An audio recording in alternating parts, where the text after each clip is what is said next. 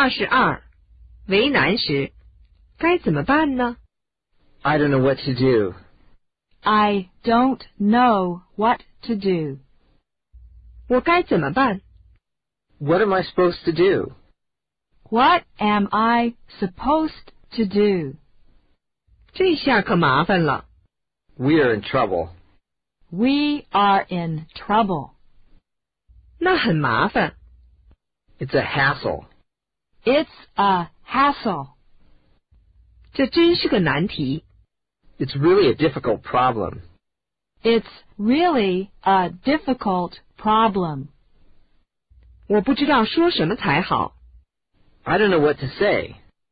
I don't know what to say. 这下可难住我了。 You got me.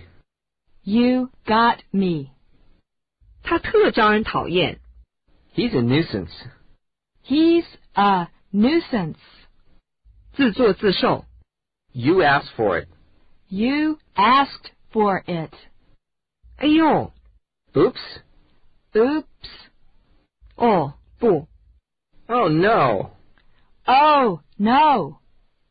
这正是难点。 That's the hard part. That's the hard part. 我感到内疚。 I feel guilty. I feel guilty.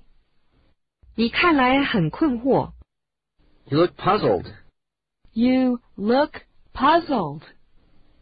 那个念头总是萦绕着我。 The idea haunts me. The idea haunts me.